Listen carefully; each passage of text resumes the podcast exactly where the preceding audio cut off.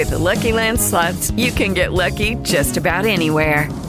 This is your captain speaking. Uh, we've got clear runway and the weather's fine, but we're just going to circle up here a while and uh, get lucky. No, no, nothing like that. It's just these cash prizes add up quick. So I suggest you sit back, keep your tray table upright, and start getting lucky. Play for free at LuckyLandSlots.com. Are you feeling lucky? No purchase necessary. Void where prohibited by law. 18 plus terms and conditions apply. See website for details. With Lucky Land slots, you can get lucky just about anywhere. Dearly beloved, we are gathered here today to. Has anyone seen the bride and groom? Sorry, sorry, we're here. We were getting lucky in the limo and we lost track of time. No, Lucky Land Casino, with cash prizes that add up quicker than a guest registry. In that case, I pronounce you lucky. Play for free at LuckyLandSlots.com. Daily bonuses are waiting. No purchase necessary. Void where prohibited by law. 18 plus. Terms and conditions apply. See website for details. A continuación, el devocional en contacto de hoy. La lectura bíblica de hoy comienza en el versículo 3 de Efesios, capítulo 1.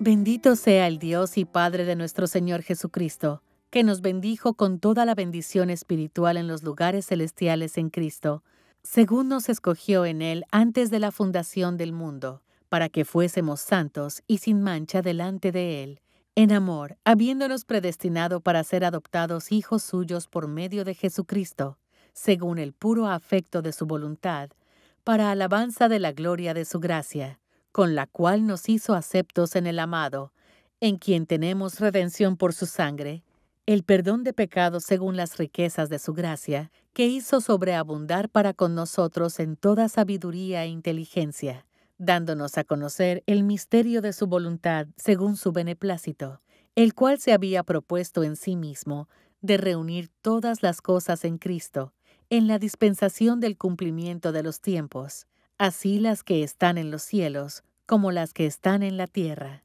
En él asimismo tuvimos herencia habiendo sido predestinados conforme al propósito del que hace todas las cosas según el designio de su voluntad, a fin de que seamos para la alabanza de su gloria, nosotros los que primeramente esperábamos en Cristo.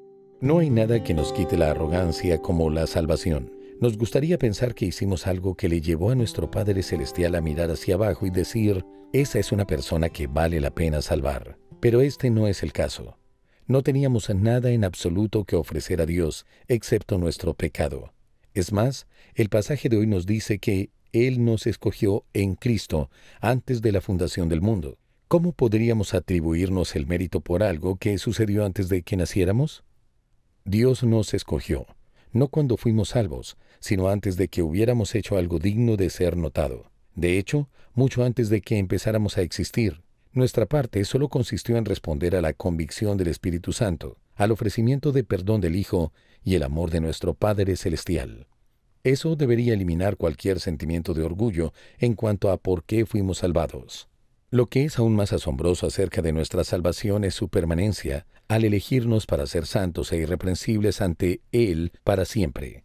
Dios nos predestinó para ser sus hijos y herederos de su reino. Nuestro futuro en el cielo no solo está libre del castigo y del poder del pecado, sino también de la existencia misma del pecado. Nunca más sucumbiremos a los deseos impíos ni tendremos que luchar contra la tentación. En vista de este amoroso plan de salvación, nos maravillamos del hecho de que Dios nos conocía antes de que naciéramos y decidió salvarnos. Por tanto, debemos postrarnos ante Jesucristo en humilde adoración, alabanza y gratitud por su gran amor y misericordia.